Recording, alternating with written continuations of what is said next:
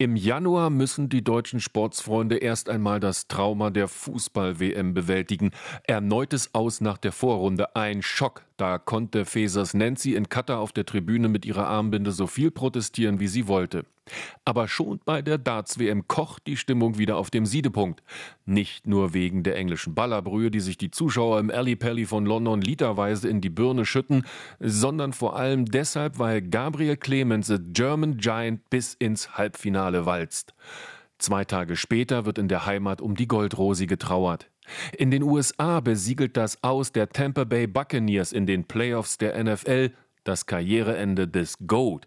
Tom Brady, the greatest of all time, geht in den Ruhestand und Deutschlands Handballer gehen bei der Weltmeisterschaft wieder einmal leer aus. Wenn nichts geht, bricht die schwarz-rot-goldene Wintersportarmada zu neuen Ruhmestaten auf, allen voran die Rodler, die es bei der WM in Oberhof Gold regnen lassen.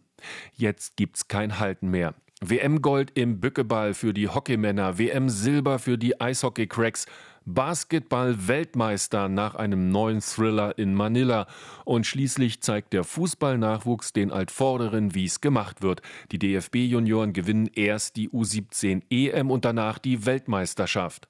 Nicht schlecht. Ende März feuern die Bayern Trainer Nagelsmann. Mit Nachfolger Tuchel reicht's aber auch nur zur deutschen Meisterschaft und das auch nur, weil Dortmund zu deppert ist, zu Hause gegen Mainz zu gewinnen. Nach Nagelsmann feuern die Bayern auch noch Vereinsboss Kahn und Sportchef Salihamidzic. Mir san mir und ihr nicht.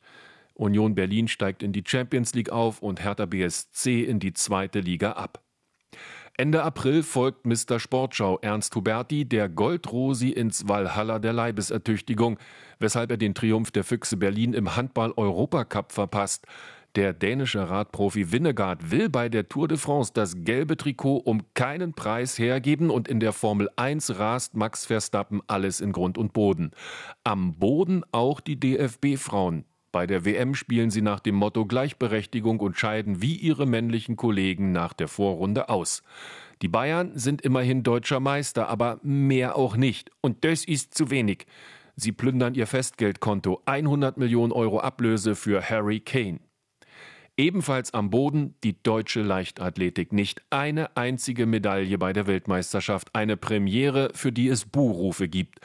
Das Jahr finalisiert sich wie es begonnen hat.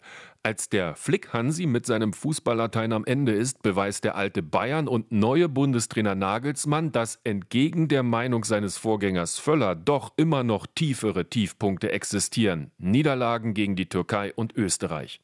Aber angesichts der vielen Triumphe sage ich dennoch im schönsten Berlinerisch, schön wart gewesen. RBB 24 Inforadio vom Rundfunk Berlin-Brandenburg.